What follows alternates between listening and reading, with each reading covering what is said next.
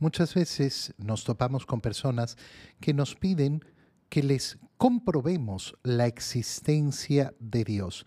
Cuando a mí eh, alguien me dice, sí, la argumentación en una discusión es, ay, pero eh, eh, compruébeme que Dios existe. No, lo siento, hermano mío. Yo no me dedico a la comprobación de la existencia de Dios. Me dedico a evangelizar, a proclamar su palabra, a invitar a todos aquellos que quieran creer en el Señor, creer, pedir que se me compruebe la existencia de Dios, pedir que se me compruebe que en la Eucaristía está la presencia viva y real de Jesús, es renunciar al camino de la fe, es olvidarse que el camino de Cristo no es otro que un camino de fe. Si yo lo que pido son comprobaciones, entonces ¿dónde dejo la fe? Si ya lo tengo comprobado, no necesito la fe que es creer aquello en lo que no puedo ver.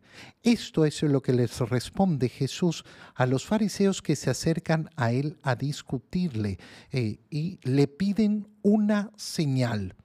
El Señor suspira suspira profundamente. Eh, yo puedo ver al Señor suspirando.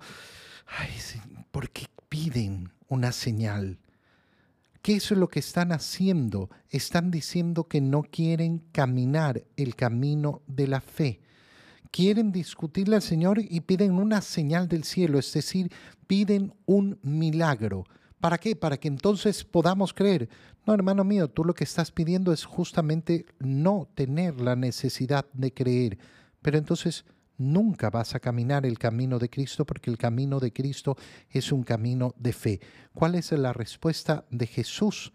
Les aseguro que a esta gente no se les dará ninguna señal, porque los milagros justamente ocurren ahí donde hay esa fe.